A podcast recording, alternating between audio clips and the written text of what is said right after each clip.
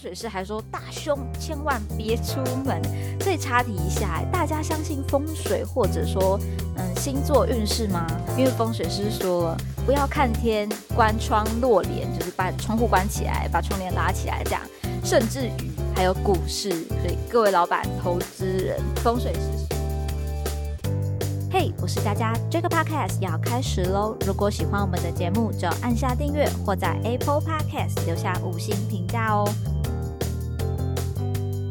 本集追追搜 news 来到十一月第一周，一起回首近一周的搜寻趋势与热门事件吧。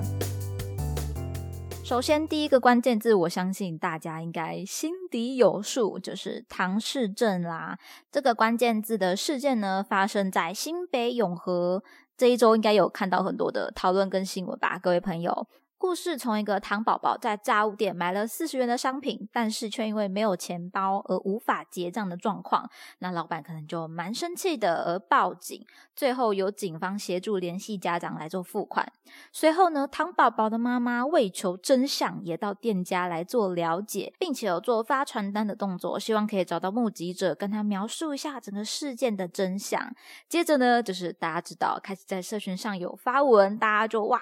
爆炸了，各种的讨论以及 店家的 Google 评论呢，也刷满了一星负评。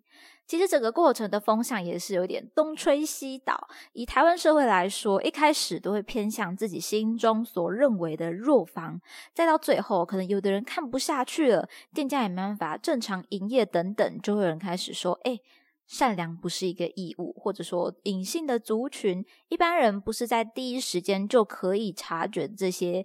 嗯，周边的响应贴文也有慢慢的出现了。其实我觉得整个事件双方是各有立场啊，老板也没有做错事情，他可能脾气不太好，但也不是说真的有什么恶意。其实如果大家想象自己就是老板的话，应该也不喜欢去遇到一个不结账的客户啦。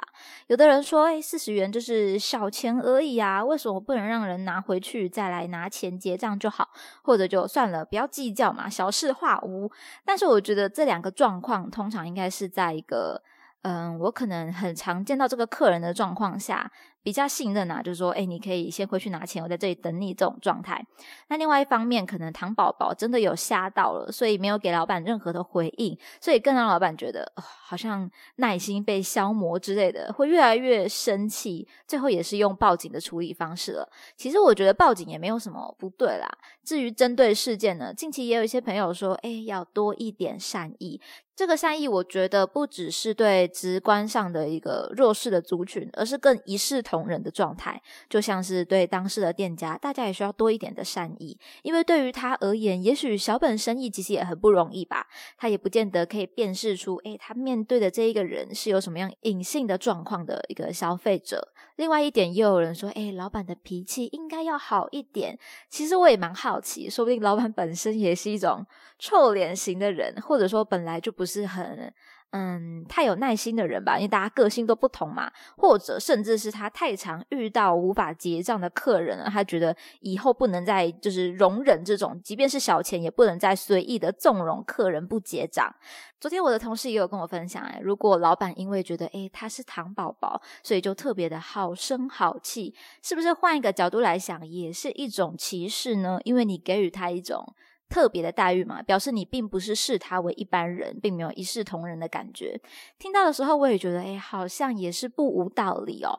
有的人是希望被一视同仁，有的人则希望，哎，大家可以对他多一点包容。所以呢，就是回归到，不论对谁都要多一点善意啦。其实我们节目也很常去讲到，你无法让众人都感到满意，所以做好你自己该做的了。大家也对彼此呢多一点善意，也许社会就会更和平喽。接下来第二个关键字，看到斜月。昨天有没有哪一位朋友就是拿着手机狂拍月亮的呢？虽然斜月是发生在昨天十一月八号，不过呢，它是我们本周一的热门榜首。风水师还说大凶，千万别出门。所以插题一下，大家相信风水或者说嗯星座运势吗？我觉得如果相信的人，应该昨天十一月八号就没有去看月亮，因为风水师说了，不要看天，关窗落帘，就是把窗户关起来，把窗帘拉起来，这样。还有生日在斜月前后，也要注意，可能会影响到一些身体呀、健康、运势或者是感情的状态，甚至于还有股市。所以各位老板、投资人、风水师说了，斜月之后股市会跌。那其实这件事情，我就在思考，好像有在虚拟货币的身上有点验证吗？在币安跟 FTX 的身上，前两天也是有造。造成一些讨论啦，只是它的关键呢，并没有说热门到前三名。如果是有懂有关注的朋友呢，也许也可以来跟我分享一下。好，拉回正题，据我观察，身边的朋友呢，大家都是不相信风水的，千年难得一见的天文奇景，诶怎么可能能挡住我们人类的好奇心呢？但是我没有特别去追拍，就是我都看别人的，所以欢迎各位可以在我们节目文章下留言分享你有拍到的奇景啦。持续推进，看到的关键字是亚洲大学。我觉得亚洲大学在这一周的话题有两波。第一次是在泰晤士世界大学排名出炉的时候，大家都在谈说，诶，台青交大学的排名都退步了。但是在我们的呃私立亚洲大学，它却一个黑马大途径，甚至是超越了清大跟交大。这究竟是什么原因呢？其实我也超级好奇，亚洲大学它究竟做了什么？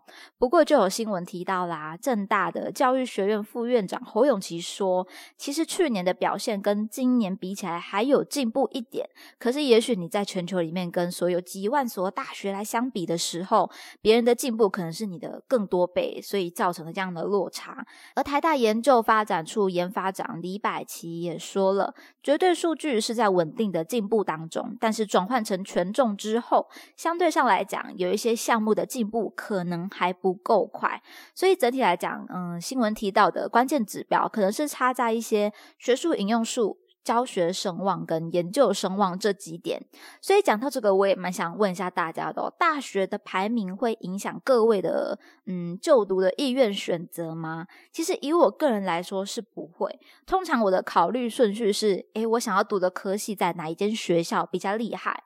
再来就是：诶，它是不是公立的？我觉得要是公立的，基于一个经济考量哦。然后呢，就是看我考不考得上这个学校，这就是实物面的了。OK，所以也欢迎大家可以跟我。分享你们的想法喽。那在亚洲大学的另外一点热门讨论，则是在这两天英国 QS 亚洲大学排名，这边指的就不是台湾的亚洲大学，而是指整个亚洲区域的排名喽。这场排名呢，台湾大学诶相对起来表现就有比较好了，排在第十九名，也是台湾唯一有进入排名前二十的学校了。应该也有不少的学生或者是毕业校友会觉得说，哇，看到自己的学校能排上名，就觉得嗯有点开心，有点骄傲哦。那如果要说排名对毕业后的影响，应该就是在求职这件事情上了。所以呢，台湾的学校们继续加油啦！最后，昨天十一月八号的关键字就落在运动赛事了。棒球的部分呢，聚焦在台湾大赛 CP。B L 跟中华职棒这三个应该是同一件事情啦，不过它都有在关键字的榜单上都有提及到，这应该是中信兄弟跟乐天桃园之间的竞争。那球队之外呢，啦啦队女神当然也有是被讨论的一环喽。整体赛事几乎每一场也都有破万的观众前往去关注。今天晚上十一月九号也有一场哦，所以应该热血的朋友们会持续来跟上这个赛事喽。或者说，诶，最近是不是也会有运彩啊？今天有看到一个 slogan 说，买运彩看比赛更精彩。嗯，确实啊，天真很多紧张感，可是要提醒大家哦，适量助兴即可喽。另外，NBA 部分聚焦在魔兽 Howard 降临台湾，球星霍华目前宣布将加盟台湾 T1 联盟的桃园云豹队，引发了热烈讨论。其实我也蛮好奇他会加入台湾队伍的原因哦。对于台湾的球迷来说，未来就诶有这个机会可以近距离观赏这个。NBA 等级巨星实战的机会，而对于国外的乡民呢，可能就会对霍华抱不平了，认为他比很多人更有资格挤进 NBA 正式名单里面。所以讲来讲去，应该最好奇的还是他本人的想法了。各位朋友呢，如果有喜欢运动赛事，想要分享心得看法的呢，都欢迎留言告诉我，也让佳佳讲一点运动知识吧。针对今天的议题，欢迎大家分享任何想法。本周的 Jack Podcast 就分享到这边，喜欢的话要记得订阅加分享，或者留下你的评价哦。追追搜 news 系列与大家一起思考与迈进，期待您下次继续收听。我是佳佳，大家拜拜。